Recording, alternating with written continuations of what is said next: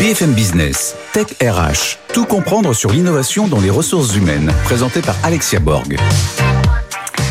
Bonjour à tous et bienvenue dans une nouvelle émission Tech RH. Cette semaine, nous allons parler de la productivité des collaborateurs. Alors, quelles sont les bonnes et les mauvaises pratiques? Quels sont les outils mis à disposition pour les collaborateurs? On va répondre à toutes ces questions avec Anne-Sophie Gondon-Ranzonnet de Malakoff Humanis. Ils ont fait une très belle étude sur la partie collaborateurs et surtout rétention des talents, mais aussi le docteur Fanny Nussbaum, chercheur et psychologue en neurosciences de la performance, et Xavier Rondeau, dirigeant de la société Story France. Pour la Minute Geek, nous allons accueillir notre très grand journaliste de la rédaction, Frédéric Simotel, et dans l'innovation de la semaine, nous accueillons David Clicot, président fondateur de Reactive. Et enfin, pour l'œil de l'experte, ce sera Mathilde Lecos qui nous donnera sa vision sur qu'est-ce que la productivité des collaborateurs et si oui ou non, tous nos invités ont répondu correctement à la question. Mais tout de suite, ils sont dans la tech, ils sont dans la RH et ils sont avec nous pour le Grand Talk. BFM Business, Le Grand Talk.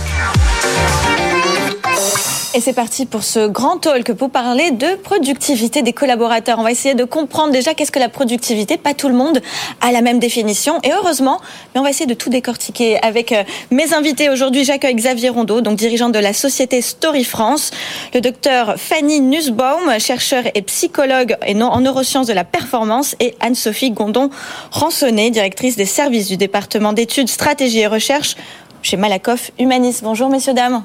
Bonjour. Alors, petite définition, alors la vôtre, mais on va essayer de comprendre un petit peu ce que veut dire la productivité. On n'aime pas trop hein, ce terme, hein, productivité des collaborateurs. On a l'impression qu'on force les gens à travailler, qu'on pense que productivité.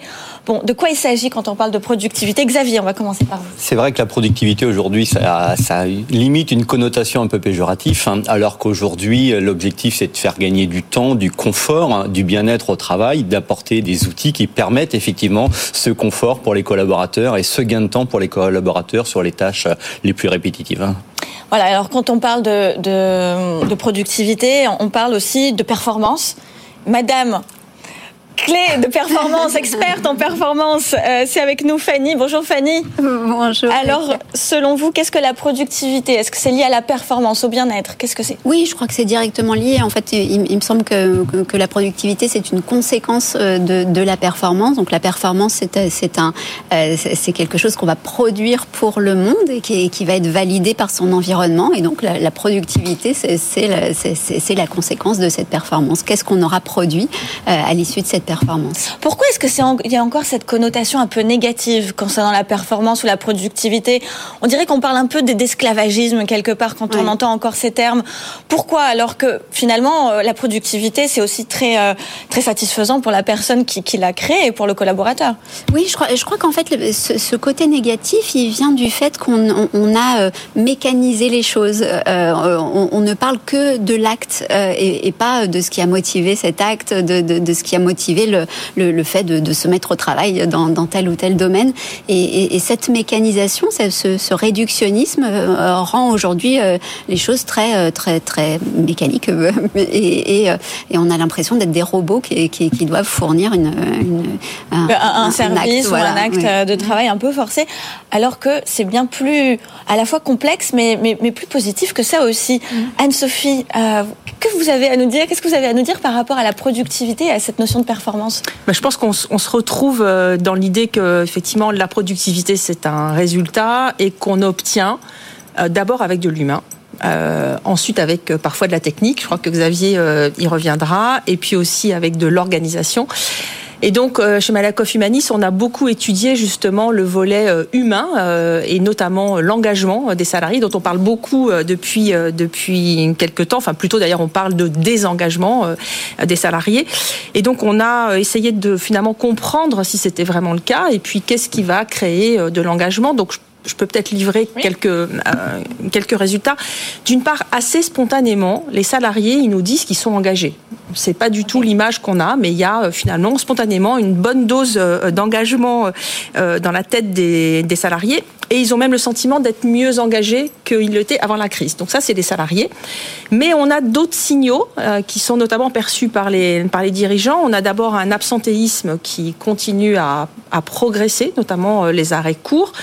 Et là, euh, on voit bien qu'il y a une corrélation très forte entre les salariés qui nous disent être désengagés et l'absentéisme. Donc les salariés les plus désengagés sont en moyenne très absents. Ils sont 70% d'entre eux à s'absenter. Donc il y a l'absentéisme qui progresse.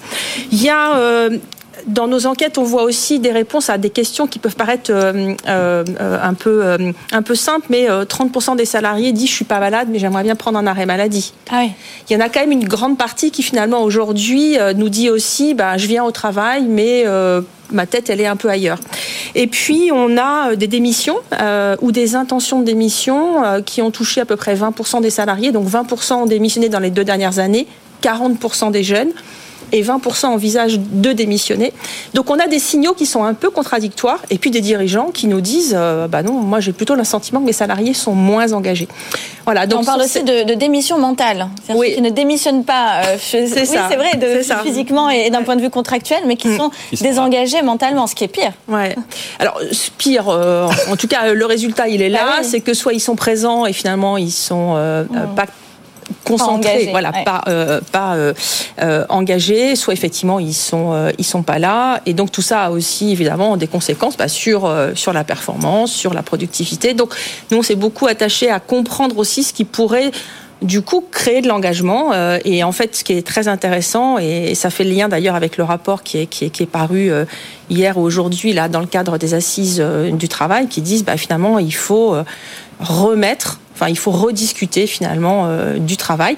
Et c'est c'est exactement ce que dit l'enquête, c'est-à-dire l'enquête elle dit finalement on a des salariés engagés quand ils ont le sentiment d'être euh, utiles quand ils comprennent effectivement ce qu'on ce qu'on attend d'eux, quand ils ont un métier euh, qui leur donne de l'autonomie.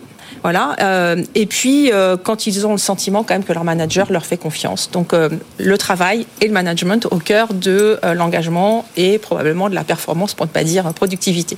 Xavier, quelles sont les bonnes pratiques à avoir pour vous? Bah, Les bonnes pratiques, je pense que c'est à la fois de consulter les équipes, hein, de façon à ce que chaque collaborateur contribue au choix des outils qui vont être euh, optionnés pour euh, mettre en place bah, des changements dans l'entreprise, dans l'organisation, pour gagner effectivement, comme le disait Anne-Sophie, de l'autonomie. Moi, c'est ultra important dans mes équipes, dans les équipes de mes franchisés, de gagner en autonomie de la part des collaborateurs, de gagner, je dirais, en responsabilisation. Et pour ça, il faut, je pense, les consulter dans le choix des outils, être force de proposition, mais en même temps consulter.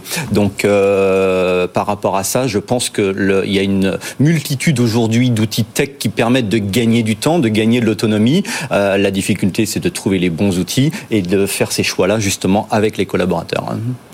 Donc un travail d'équipe et un travail aussi d'audit interne au final pour comprendre quelles sont les bonnes pratiques Tout à, à fait. Quelles sont les attentes? Quels sont les outils qui vont correspondre? Est-ce qu'ils vont savoir se les approprier? Est-ce qu'ils vont avoir envie de se les approprier? Quand on parlait effectivement de démission latente, ce qui est difficile pour un chef d'entreprise, c'est effectivement comment gérer aujourd'hui des gens qui sont là, mais on a l'impression qu'ils sont pas là complètement. Euh, comment les remotiver? Comment les réintégrer dans l'entreprise, dans le projet d'entreprise? Comment les, les, les, les situer en perspective sur la l'avenir de l'entreprise et l'avenir pour eux-mêmes, euh, c'est pas quelque chose de facile. Et effectivement, la concertation pour moi est ultra euh, importante pour pouvoir fédérer des équipes et aller tous ensemble sans imposer. C'est vrai que le terme productivité. Est-ce qu'il faudrait le bannir le terme productivité?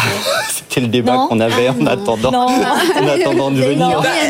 Est-ce que c'est un terme péjoratif ou pas Est-ce qu'on peut en parler ou pas? Moi, j'adore être productive. moi, j'adore, mais après, euh, c'est peut-être pas, pas plaisant je pense qu'on parle plus aujourd'hui. Euh, la productivité, d'abord, c'est une notion comptable. Hein, ça, oui. ça, ça, ça, existe. Hein, c'est une notion comptable et on la mesure comptablement. Ouais. Donc, je pense qu'on ne peut pas décider de la, de la, de bannir. la bannir.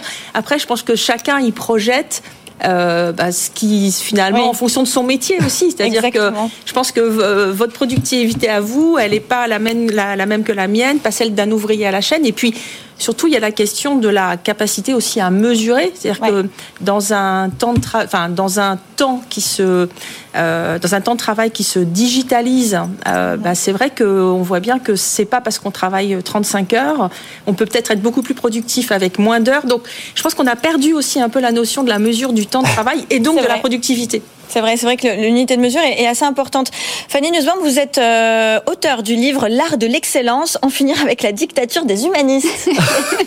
voilà. Donc ça, ça pose le cadre.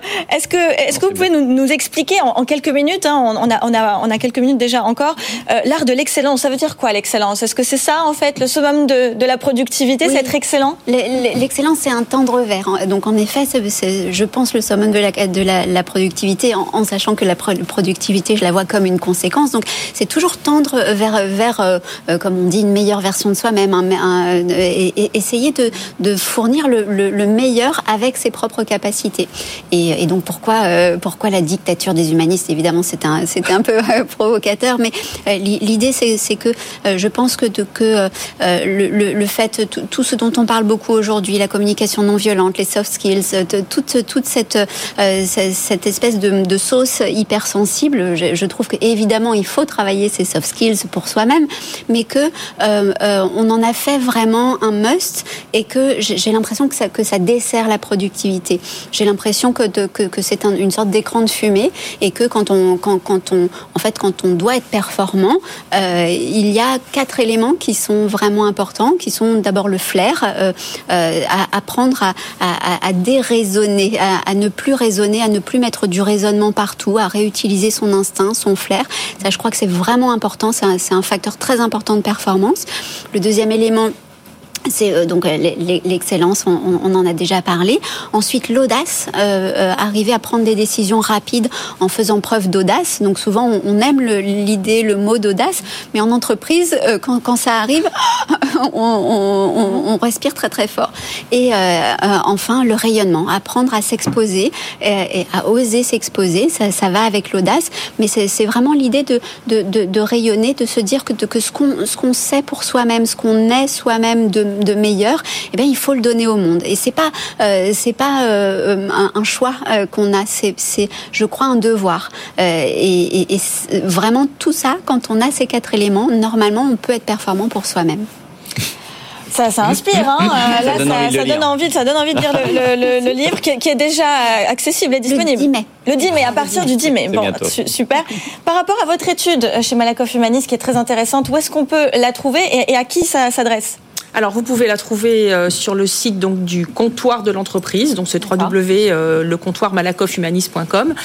Euh, elle s'adresse euh, aux dirigeants, à tous ceux qui s'intéressent finalement de près ou de loin aux enjeux de l'humain en entreprise. Donc, les salariés peuvent y trouver aussi une forme d'inspiration. Ça peut les amener à se questionner, s'interroger sur eux-mêmes. Mais la cible initiale, c'est quand même les dirigeants qui aujourd'hui, bah, sont euh, pour la plupart d'entre eux, alors sauf Xavier, euh, perdus et euh, finalement un peu à la recherche de recettes, solutions pratiques pour d'abord essayer de comprendre ce qui se passe parce que je pense qu'on est dans un, dans un monde de, de, de, de mutation profonde et qu'on n'a pas beaucoup de temps à passer parce que les enjeux de performance sont là, donc les aider à décrypter et puis les aider à trouver des solutions, des solutions pratiques hein, pour leur permettre d'aller vite. Xavier, il nous reste une minute. Si vous avez un conseil à donner aux dirigeants et au RH pour, euh, pour parler de productivité euh, de collaborateurs Je pense qu'aujourd'hui, les outils qui permettent de gagner la productivité, ils sont nombreux, ils sont variés. Euh, on a pléthore de choix. Je pense qu'il faut surtout penser à garder le contact, hein, la relation, la communication verbale et directe avec l'ensemble des collaborateurs tant que c'est possible, dans la mesure du possible et le plus souvent possible, pour que la productivité soit pas au détriment de la relation humaine dans les entreprises, parce que sinon il n'y aura pas de productivité, il y aura des doutes qui vont s'installer et il y aura surtout une baisse de productivité euh, évidente qui s'installera. Voilà, c'est pour le mot de la fin, c'est excellent. Rappelez que l'humain reste quand même au cœur. Hein. on n'arrête pas de le dire, mais il faut le rappeler parce que c'est vrai. Ce n'est pas facile. Ce n'est pas facile de le rappeler quand on a des, des, aussi hein, aux côtés euh, de du top management, mais on y arrive en tout cas. Vous avez eu euh, de, de beaux échos aussi bien au niveau de, Fanny Nussbaum, donc l'art de l'excellence, au niveau de Malakoff Humanis avec justement cette euh, cette étude qui a été réalisée. Merci à tous. Je vous dis à très vite pour la Minute Geek avec Frédéric BFM Business, Tech RH, la Minute Geek. Et avec nous pour cette Minute Geek, notre grand journaliste de BFM Business, Frédéric Simotel. Bonjour Frédéric. Bonjour Alexia. Alors on va parler de productivité. Alors pour certains, c'est plutôt du monitoring, pour d'autres du flicage. Qu'est-ce qu'il en est finalement Oui, c'est un peu compliqué. Alors je crois que vos invités on l'ont déjà dit, il faut beaucoup de communication. Alors déjà de voir à quoi ces outils correspondent. Alors certains outils, c'est du, c'est du suivi de, de présence de, du personnel, d'autres c'est de la gestion du temps de travail. Il y a la gestion de la charge de travail aussi, des outils qui permettent cela. Et puis il y en a, il y en a d'autres qui sont carrément sur une vision plus fine de l'activité quotidienne de chacun. Il faut quand même savoir que euh, aujourd'hui, selon différentes études, on a quand même euh, allez, près d'un quart des entreprises françaises qui ont déjà adopté ce, euh, ce des outils très spécifiques dans, dans le domaine. Alors la, la majorité des professionnels interrogés disent qu'ils ont été renseignés par leur DRH, hein, mais il y en a quand même qui disent pas grand-chose. Donc il y a quand même cette partie communication. Euh, et la moitié disent avoir accepté les conditions de surveillance, enfin de surveillance ou de productivité un peu sous la pression. Donc il faut faire il faut faire attention à tout ça. Alors euh, euh, le, le, un mot sur les outils. En moyenne, c'est allez 100 euros par euh, par mois par salarié. Voilà sur sur un abonnement euh, sur l'ensemble des, des, salariés. Euh, ensuite, c'est selon le degré de finesse de de la surveillance. Voilà qu'est-ce qu'on enfin de la de la... ouais, on parle de surveillance quand même. Ah, ouais, ouais, de la productivité, de, de la gestion de la productivité. Et puis il y a des il y a des systèmes qui sont alors là on est souvent alors là on est dans le monde de la, des téléopérateurs où on peut avoir des caméras de surveillance, on peut avoir des keyloggers aussi des des, des, des appareils qui vont voir un peu l'activité que vous avez sur votre clavier. C'est quand même c'est pas un peu poussé trop loin ça Là on va un peu loin. On va un peu loin quand puis, même. Par France, rapport au, justement quand on dit la raison d'être, le bien-être bah des oui, salariés, là on va un petit peu loin, mais quand même. Alors il y, y, a des outils. Et alors euh, il y a plusieurs outils. Il y a ActiveTrack, StaffCop. StaffCop, c'est en, si je traduis, c'est le, le flic des salariés, hein, pour vous ah dire oui. un peu quels sont le type d'application. Time Doctor, Interguard, voilà. Grâce à ces logiciels, euh, la direction peut avoir une sorte de tableau de bord un peu de, de sa, euh, de la productivité. Ce qui est pas mal d'avoir ce type d'outil, c'est si on réussit à le désanonymiser un peu ou avoir voilà. par, par service. Comme ça, on a un peu les, les grandes masses et on va pas se focuser sur quelqu'un en particulier qui traverse peut-être même à titre personnel une, une période un peu compliquée. Donc, euh, voilà, oui. vaut mieux euh, cibler ça. Mais en tout cas, ça, ça marche plutôt bien. Mais, mais, mais, on peut être productif sans être derrière son ordinateur et en train d'écrire, parce que la productivité, c'est aussi mental. En fait, on peut euh, gagner du temps. Bah, après, ça dépend du travail. On sait eh oui. que souvent, ces outils-là sont utilisés dans les, dans les centres, les centres de, de ah, voilà. euh, avec les, les téléopérateurs voilà. okay. et tout ça pour, pour voir un peu l'usage euh, qu'ils font de, de, leur poste de travail. Mais euh, Frédéric, qui dit, que, que, dit la CNIL de tout ça? Alors, la CNIL, elle dit que euh, tant que ça porte. Alors, qu'il faut faire attention à ne pas porter atteinte à la protection des données personnelles, ouais. à, à, à l'identité humaine et aux droits de l'homme. Enfin, là, il y a toute une chose comme ça. Elle a, elle a déjà été saisie. Euh, alors, c'est il y a quelques années pour l'histoire de Keylogger. Euh, donc, Keylogger, c'est ouais. on, on, valide l'activité de, de euh, sur le sur les claviers.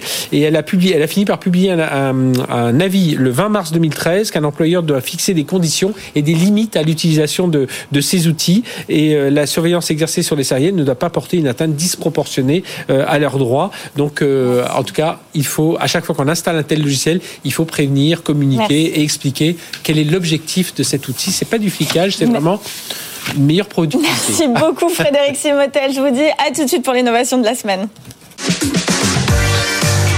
BFM Business, Tech RH, l'innovation de la semaine. Et c'est parti pour l'innovation de la semaine avec moi, David Clicot de la société Reactive. Bonjour David. Bonjour Alexia. Alors on a parlé de productivité des collaborateurs, un terme qui ne fait pas l'unanimité encore, hein, parce que assez controversé, avec euh, une interprétation parfois assez négative de la part des salariés, à juste titre. Euh, David, vous, vous avez donc créé Reactive déjà. De quoi il s'agit et quelle est votre vision par rapport à ce terme productivité? Qu'est-ce que vous en faites? Alors tout d'abord, euh, Reactive, c'est une société de conseil. On est spécialisé dans l'agilité d'entreprise. Et pour nous, la productivité, c'est pas un gros mot. Enfin, la performance, c'est pas un gros mot.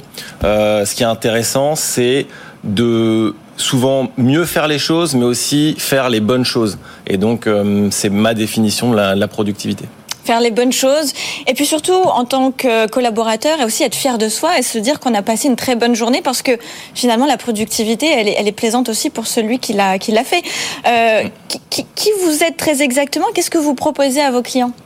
Alors nous, on propose de l'accompagnement. Euh, on les aide à gagner, à devenir plus innovants, plus performants.